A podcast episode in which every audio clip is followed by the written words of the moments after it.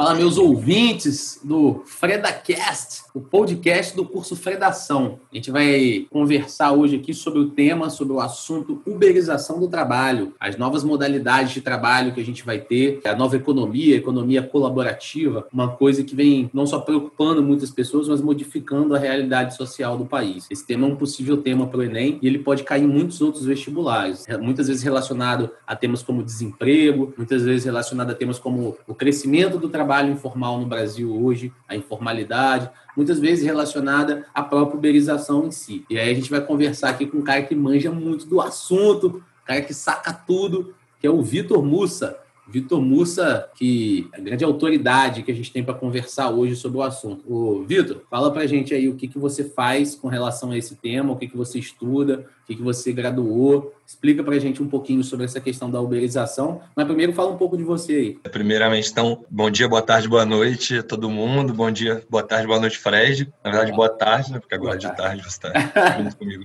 Enfim, o meu nome é Vitor, né? E eu estudo plataformização da sociedade do trabalho. Eu faço mestrado em sociologia e antropologia no, na UFRJ. E o que eu vou falar aqui é um pouco a partir do que eu pesquiso. Espero poder dar elementos aí para a galera fazer redação no Enem tirar nota 10, como já tem tirado aí. Vamos tirar. Fred. Vamos tirar 10 olhando mil. Tô brincando, vou tirar nota mil. É... Você que é um cara safo, que sabe muito das coisas quando se fala de plataformização da sociedade, economia colaborativa, o que, você entende disso, primeiramente, um apanhado inicial, e como você acha que isso influencia de alguma maneira a sociedade? A gente está investigando para poder pensar em possíveis contextualizações para começar uma redação. Então, se você tiver na sua cabeça algum período que você acha que isso foi bastante importante, ou quando que você acha que isso começou, se você puder passar esse apanhado inicial para a gente, porque já ajuda muito os alunos na contextualização do texto. Não quando começou só, mas algum período que você acha que foi importante e tal? Então, é, quando só voltando um pouco ao, ao nome que a gente está dando essa conversa aqui, que é sobre uberização, né? Que é até o nome que é usado na imprensa e tal. A, a uberização, na verdade, ela é um caso particular disso que eu tô, eu tô chamando a partir de outros pesquisadores e tal, de plataformização, né? Então, o Uber não é o único caso de plataforma digital e de plataformização em geral. E aí você tem vários outros tipos de plataformas digitais, como Facebook, Twitter, Instagram. O iFood, por exemplo, está mais próximo do que o Uber. Tem uma infinidade de outras plataformas que a gente nem conhece, as plataformas de microtrabalho, que não vem ao caso aqui aprofundar, mas o, o que eu quero dizer é que é um fenômeno bem amplo que atravessa toda a economia e a sociedade. E eu acho que dá para a gente dizer que ele começou a ficar muito forte no momento da pós-crise de 2008, quando as taxas de lucro no capitalismo começaram a estagnar. E aí juntando a crise com o fato do desenvolvimento tecnológico chegar a um ponto tal que o processamento de dados é, se tornou muito rápido e barato, junta esses dois momentos, né, a crise e esse, esse momento tecnológico do processamento de dados, e aí a, a economia como um todo começou a apostar na produção massiva de dados, que é o que a imprensa e, e muitos lugares e contexto chamam de Big Data, né? Essa aposta no Big Data gerou. começou ali pós-crise hum. é, e gerou esse fenômeno, alguns chamam de dataficação, né, que é esse uhum. processo de ampliação do uso de dados e de rastreamento de tudo, tudo vira dados digitais, né? GPS, né? É, todo o nosso dia a dia é medido pelas plataformas, né? Enfim, o Uber, para pegar o exemplo mais visível, que, que é o que dá nome, de novo falando, é o que dá nome ao nosso podcast, o Uber, a base dele, eu acho que isso já é meio senso comum, é a produção de dados, né? O que torna ele valoroso com relação ao táxi, por exemplo, é que ele consegue se apoiar numa produção massiva de dados para ter um, um, serviço mais inteligente, né? Você consegue pedir um Uber pela internet, o cara já está ali do seu lado, ele não precisa te ver, você não precisa ver ele, mas vocês se encontram por causa da produção massiva de dados que é gerada. Ah, é, você não precisa chegar e ligar para o táxi, ah, vem me buscar aqui, é. ou então simplesmente chegar na rua e ficar assim com a mãozinha para ver se para alguém, né? Realmente ele é um grande facilitador. Mas, segundo os dados que eu vi, né, são entre 650 mil segundo o IBGE, hoje, entre 650 mil e 700 mil Uberes no Brasil. Óbvio que não é só Uber, né? Tem motorista de iFood, tem Rappi, esses, esses, aplicativos todos que entram aí nessa plataforma, correto? De uberização. E, segundo os próprios dados do governo, hoje a gente tem aí 38 milhões de trabalhadores informais. O Uber empurra as pessoas para a informalidade, na sua opinião? E o que, que acontece, só para completar a pergunta, o que, que acontece com um trabalhador que fica informal? Quão negativo isso é para ele? Primeiro, começando pelo último ponto, o que acontece com o trabalhador informal é que ele não tem nenhuma garantia que o trabalhador formal tem, né? Então, um motorista de Uber, ele, ele mesmo tem que planejar a partir do que ele ganha, ele tem que planejar aquilo que ele vai ter de segurança, vamos dizer assim. Ele precisa guardar dinheiro para quando ele precisar ficar sem trabalhar, se o carro dele quebrar, ele que vai ter que pagar se é, ele vai ter que fazer manutenção diária, colocar gasolina, todos os custos da produção, todos os custos do trabalho são transferidos para ele. Não é o que acontece com o trabalhador formal. Agora, se a uberização ou a plataformização geram mais informalidade, eu não sei se eu falaria dessa forma. O que eu diria é que o, o estágio atual de informalidade está indo mais para esse lado da plataformização. O que causa isso, eu acho que depende do contexto de cada país. Entendi. É, Primeiro, o trabalho ficou informal. Não foi o Uber que empurrou as pessoas para a informalidade. É. Foi a informalidade que levou as pessoas à uberização. É isso, então? Eu acho que é, é porque tem, tem um pouco disso, mas é claro que, assim, quando você vê o, o caso do Uber, ele tem todo um apelo, né, de colocar os trabalhadores como parceiros, empreendedores. Seja então, parceiro existe, da Uber. É, existe um engajamento, assim, um desejo envolvido. Né? Ah, quero ser patrão de mim mesmo, não quero ter um patrão eu quero ser dono do meu negócio, quero ser autônomo. Esse tipo de coisa, de certa forma, empurra alguém para a informalidade.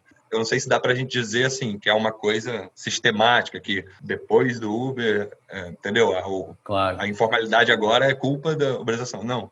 Claro. É, sempre existiu, principalmente no Brasil, ela só ganhou uma nova cara e é uhum. isso. É, e depende de outros fatores, depende do engajamento dos trabalhadores para conquistar direitos, várias coisas que se combinam e aumentam ou diminuem o grau de informalidade. Perfeito, perfeito. Tudo bem, então não, existe uma relação da informalidade. Né? Primeiro, os trabalhadores estão informais, existe uma questão de desemprego. A questão do desemprego no Brasil, você acredita que esse grande contingente, muita gente faz até brincadeira, assim, ah, o cara trabalhava com petróleo, agora está trabalhando no Uber. O que, que você acha que aumentou esse número de motoristas de Uber? E se você acredita que isso tem uma relação com o desemprego? Essa tríade, informalidade, desemprego e, ao mesmo tempo, terceirização. Você acha que tudo isso vai influenciando as pessoas a procurar por esses aplicativos? E também falar um pouco sobre essa precarização dos direitos trabalhistas que existem em trabalhos plataformizados, vamos pensar assim, ou uberizados. O que, que você enxerga diante dessa realidade no âmbito social para as pessoas? Eu acho que, que é isso que você falou. Assim, com, com o aumento do desemprego, muita gente recorre ao Uber e iFood e outras plataformas digitais para ter renda. E aí, o caso do, do Uber é bem nesse, nesse contexto de crise de, de trabalhadores que tinham algum nível assim. Você usou o exemplo da Petrobras, é um caso muito comum mesmo, de gente que trabalhava como técnico. Eram pessoas que tinham empregos não tão precários. Né? Tecnólogos, Emprego... né? Fez um curso técnico, um curso teco, e é. foi trabalhar na, na Petrobras, foi trabalhar numa empreiteira, né? Sim, eram pessoas que tinham empregos que não eram nem um pouco precários, assim. Não eram pessoas, digamos assim, que tinham empregos altamente qualificados, mas eram empregos qualificados, eram pessoas de classe média, e teve uma, uma onda, né, a prim, digamos assim, primeira onda do Uber, que foram essas pessoas perdendo emprego na crise econômica Foi 2015. no Brasil, né? É, por aí, né, a crise, pensando na crise econômica no Brasil, 2014, 2015. Essas pessoas viram Uber como uma saída para ganhar bem, e naquela época eles ganhavam muito mais a gente sabe que o, o rendimento no Uber ele aumenta e diminui de acordo com os algoritmos, né? Isso é uma coisa importante de falar. Os algoritmos computacionais que determinam o preço das corridas, não é, não é o, o próprio Uber, não é uma coisa, um critério fixo, que nem é o taxímetro, por exemplo. Mas a questão é que foi o desemprego gerado por essa crise que causou essa primeira onda, né? De pessoas que foram para o Uber. Hoje, eu acho que já tem outros fatores que que a gente tem que refletir. Mas o iFood, por exemplo, ou o Rap e outras plataformas de entregador, e assim, o iFood tem aquela coisa, né? Você pode entregar no iFood com uma bicicleta do Itaú que você aluga ali na hora. Então, Total. o trabalhador sequer tem a própria o, meio o próprio de meio de trabalho. É, quando você né? vê nos livros marxistas, não importando direita ou esquerda, mas ele usava muito esse termo de alienação dos meios de produção, né? É, E você vê um processo de que muitos. de alienação como um todo.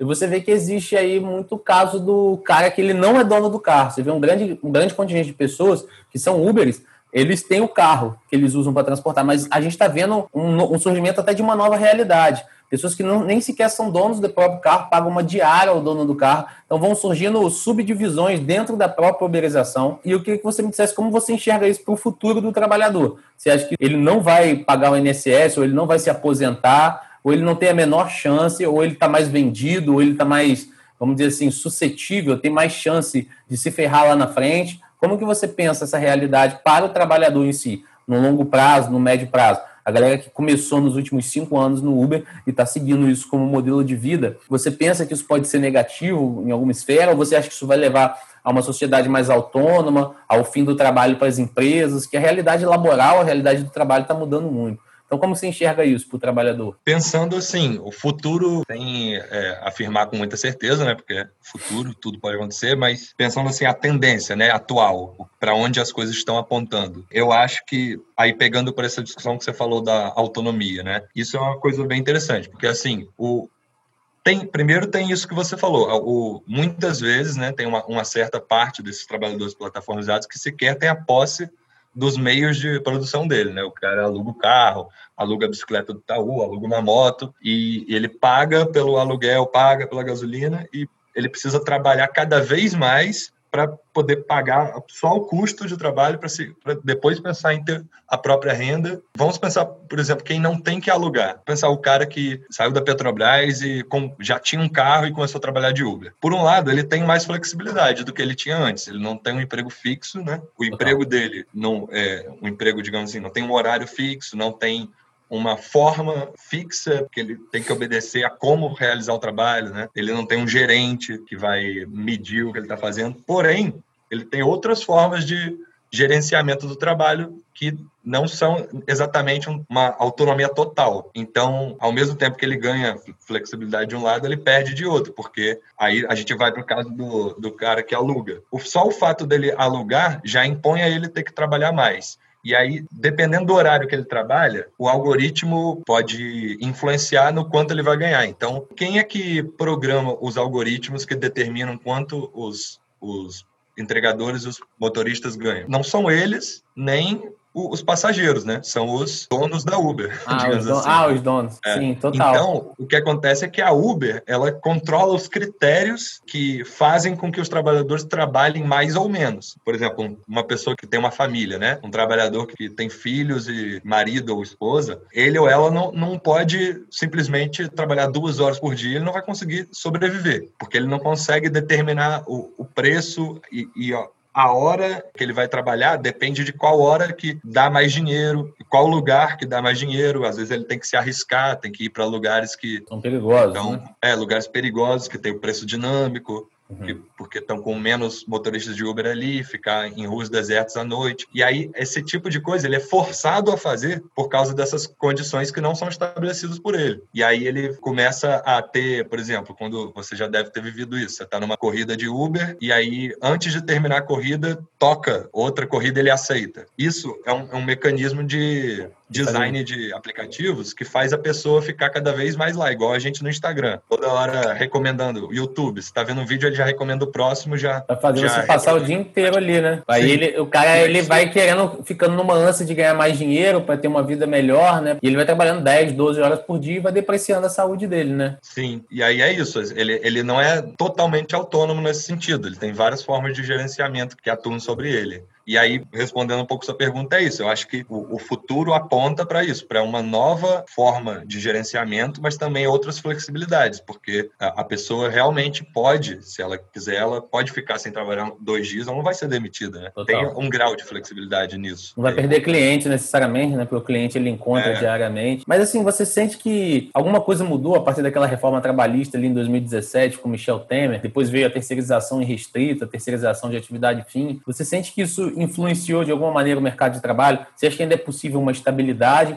Ou você acha que vai haver uma reconfiguração total aí no mercado de trabalho nos próximos anos? É porque eu ainda vejo muita gente estudando como professor de redação, de português, vejo muito aluno estudando para passar em direito, engenharia, medicina. Aí fala assim: ah, não, eu quero trabalhar como advogado, eu quero ser engenheiro. Mas muitos pensam também, já tem os que falam assim, eu quero ser day trader. É, você vê novas possibilidades de emprego surgindo. Você acha que essas pessoas que estão estudando agora, elas vão arranjar um emprego da mesma maneira como tinha antigamente? Ou vai haver uma reconfiguração total desse mercado de trabalho? Eu acho que vai, vai haver uma re reconfiguração em larga escala, assim, desse mercado de trabalho. E não só por conta dessas, desses arranjos por cima, vamos dizer assim, pela lei, né, pelo, pelo Congresso Nacional que que é a reforma trabalhista e tudo mais, mas também por causa do, do que a gente está discutindo aqui, que é a plataformização, porque o que acontece? Por exemplo, o trabalho do professor universitário, né? Já existe hoje uma série de universidades que funcionam na forma de ensino à distância e que delegam para inteligências artificiais certas atividades que eram responsabilidades do professor antigamente. Então, é, por exemplo, correção de prova,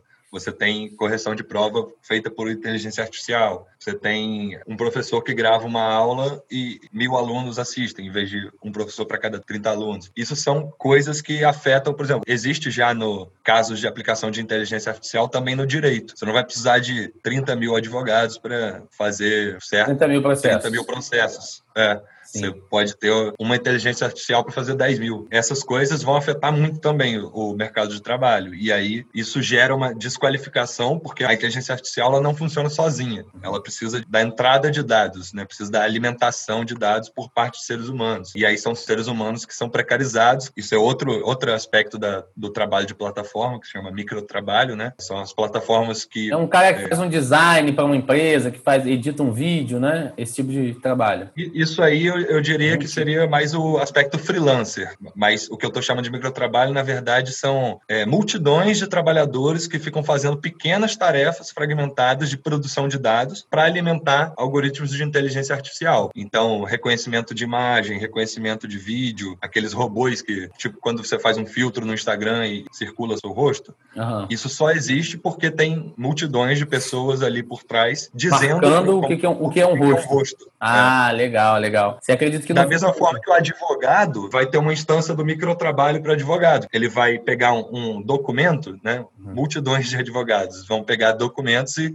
e selecionar esse trecho aqui diz respeito a não sei qual categoria jurídica. Esse trecho aqui já diz respeito a tal outra, até a que a inteligência Decisão de, dec... a responder sozinha. Decisão judicial passará a ser automática também. Depois da reforma trabalhista, há uma grande... É... Demissão em massa? Há uma demissão em massa e uma recontratação em massa também, né? Uhum. Só que em vez de, de se recontratar mais por preço menor, que é como o discurso da reforma trabalhista defende, né, que como você vai precisar gastar menos com o trabalhador, você vai poder contratar mais. O que acontece na prática é que se contrata o mesmo número de antes e o desemprego continua igual. E aí esses desempregados começam a se ver obrigados a trabalhar nessas formas de microtrabalho e de trabalho de Uber e iFood, etc. É impressionante, né? Porque isso começa a criar tendência, a imaginação na nossa cabeça, escapando um pouco da questão da redação, de que os empregos vão sumir no futuro, que a gente gente vai nascer só para usar droga, né? O ser humano vai perder o seu, o seu propósito laboral no universo que a gente vive. Não vamos nascer para trabalhar mais. Hoje, de 75 é tipo anos. aquele videogame, né? Cyberpunk 2077.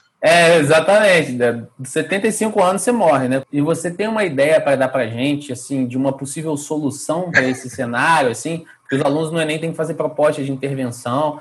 Né? Então, o que, que você defenderia aí da legalização ou não desse contingente de trabalhadores? O que, que você acha que pode ser feito você tem alguma possível solução que você imagina, que você vislumbra? Existem várias coisas que podem ser feitas para melhorar esse cenário. Eu acho que uma, uma coisa, por exemplo, do ponto de vista da, do trabalho mesmo, de, de segurança, de, de você ter boas condições de trabalho. Uma coisa é você conseguir regulamentar esse trabalho sem burocratizar ele, né? Continuar com a coisa boa das plataformas digitais, que é esse tempo real, de você poder se inscrever numa plataforma, começar a trabalhar na mesma hora, ganhar o dinheiro em tempo real. Isso é muito muito legal. Mas você pode ter mecanismos de programas sociais de transferência de renda que substituem o que era o estado de bem-estar social para o trabalho formal, né? Então, assim, da mesma forma que o trabalhador formal, ele tem direito a plano de saúde, vale transporte, vale refeição, um monte de coisa que garantem condições mínimas de sobrevivência. Para o caso do trabalhador de plataforma, que é uma coisa mais flexível, você pode ter, por exemplo, a renda básica universal, que foi uma pauta que avançou muito durante a pandemia, inclusive. O Eduardo Suplicy está dando salto de alegria com o avanço da renda universal de cidadania, né? Renda básica. Pois é, com esse tipo de medida, você não burocratiza em nada a coisa, você regulamenta ela, porque o, trabalhador plataformizado ele vai ter direito a uma quantidade mínima para sobreviver quando ele não precisa trabalhar, né? Quando ele não pode trabalhar, melhor dizendo. O carro dele deu problema, ele vai ter um dinheiro de. Mas para consertar é o valor de um mês de salário dele, né? Porque pois no Uber é, só pode de 2015 para frente. O carro né? inteiro. Ah, sim, claro, hum. com certeza. Não, o Uber só pode carro de 2015 para frente. Então, assim, o cara tem um carro que custa 70 mil reais. Ele não tem dinheiro para reparar o carro se o, se o conserto fosse 5 mil, porque ele ganha 3, né? Então, às vezes, acaba sendo um problema. Então, tudo bem, programas como a renda universal de cidadania e sobre legalizar ele sem burocratizar. Assim, você vai legalizar, mas não vai ficar cobrando impostos excessivos, né? Como era no caso do táxi. Como que isso se daria, se você acredita? Tipo assim, abaixar os impostos para ele ser uma coisa boa? É, uma coisa interessante de se pensar é, por exemplo, um imposto que pode estar envolvido nessa questão não atua sobre o trabalhador, atua sobre, na verdade, sobre as plataformas. Porque os dados que elas usam para gerar valor eles são produzidos por nós, usuários, e pelos trabalhadores, claro, do Uber, do iFood. Esses dados, eles são apropriados pela plataforma gratuitamente, só que na verdade existe um trabalho que é feito para que esses dados apareçam e sejam gerados de forma estruturada, organizada e que eles possam alimentar os algoritmos de inteligência artificial que geram valor no fim das contas para a plataforma. Então, uma das propostas que você tem por aí é de taxar o uso de dados, mas taxar as plataformas. E esse dinheiro das taxas vai direto para programas de transferência para os trabalhadores. Isso. E aí, eu não sei como ficaria a questão de aposentadoria, se você poderia cobrar um INSS da vida para o trabalhador, porque isso já existe, não vai mudar muita coisa. Né? Mas assim, é, não, talvez uma coisa não obrigatória, assim, como se fosse uma espécie de programa de, de renda para além do INSS do governo ou até planos privados de, de previdência para facilitar a aposentadoria desse trabalhador? É, eu acho que isso, isso tudo já existe. A questão é, é pensar uma organização disso. E também acho que é importante ver o que, que os próprios trabalhadores têm a dizer sobre isso. Eles ainda não são tão organizados quanto os trabalhadores formais eram ou, ou ainda são, né? Então, é, essa questão acho que é mais, tem que ver mais o ponto de vista deles. Só que eu acho que outro ponto interessante também de pensar é que outros problemas não relacionados diretamente ao trabalho trabalho que essas plataformas causam, que a gente pode ver no, naquele documentário do Netflix que ficou bem famoso, o Dilema das Redes, que são o, a dependência que, que essas plataformas geram. O, o, Uber tem um pouco disso, mas as redes sociais são o melhor exemplo, né? Que essa coisa do, do feed de notícias, do Instagram, de você ficar rolando para baixo e vendo para sempre, e você nem sabe mais o que está fazendo, mas você fica viciado naquele botãozinho de notificação, fica clicando o tempo todo vendo se você tem like novo, quantas pessoas se engajaram. Essas coisas, já existe um esforço por parte da sociedade de ir contra isso. E as plataformas já estão começando a revisar. Elas já falam mais claramente sobre o uso de dados, também os termos de serviço. Toda hora que o WhatsApp muda os termos de serviço, ele avisa para os usuários. Não sei se você já viu isso. Já vi. Então, isso são coisas que já estão mudando e que regulamentações disso podem ser propostas numa redação, como formas de melhorar as plataformas. Perfeito. Assim como a questão das fake news. As plataformas ganham né, com os fake news, porque são matérias que geram muito engajamento. Quanto mais engajamento, mais dinheiro para elas. Fake news é aí uma série de propostas nesse sentido pode ser pensada. Assim, se elas né? ganham com fake news, então por que, que elas iriam no sentido como você vê aí o Sleeping Giants? Por que, que elas iriam topar ir numa direção oposta que não a do lucro, nesse caso, você acha? É, então, se isso aí é, uma, é um cálculo que eles fazem com base na nossa pressão. Quanto mais consciência e pressão por parte da sociedade civil, digamos assim, em denunciar e discutir esse tipo de coisa, mais elas voltam atrás em certas práticas que elas colocam à frente. E aí você pode ver, por exemplo, esse documentário Dilema das Redes, para ele estar tá rodando na própria Netflix, que é uma das plataformas que faz isso, já é